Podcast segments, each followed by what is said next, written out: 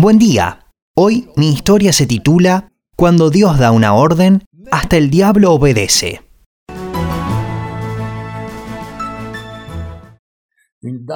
Una mujer muy pobre se comunicó con una radio cristiana para pedir ayuda. Su esposo estaba sin trabajo desde hacía tres años.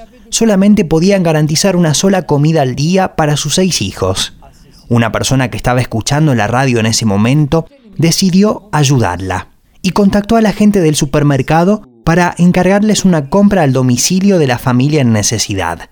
Pero les encargó a los responsables del delivery que si la mujer les preguntaba quién había pagado esa compra, le respondieran que fue el diablo.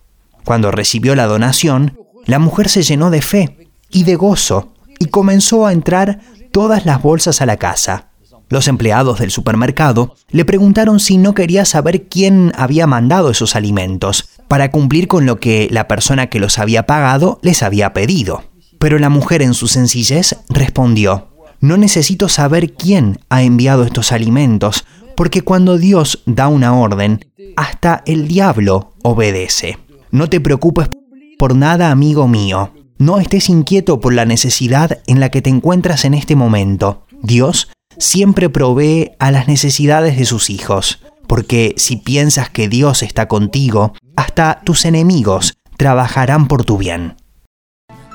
Encuentre cada día una historia en www.365histoire.com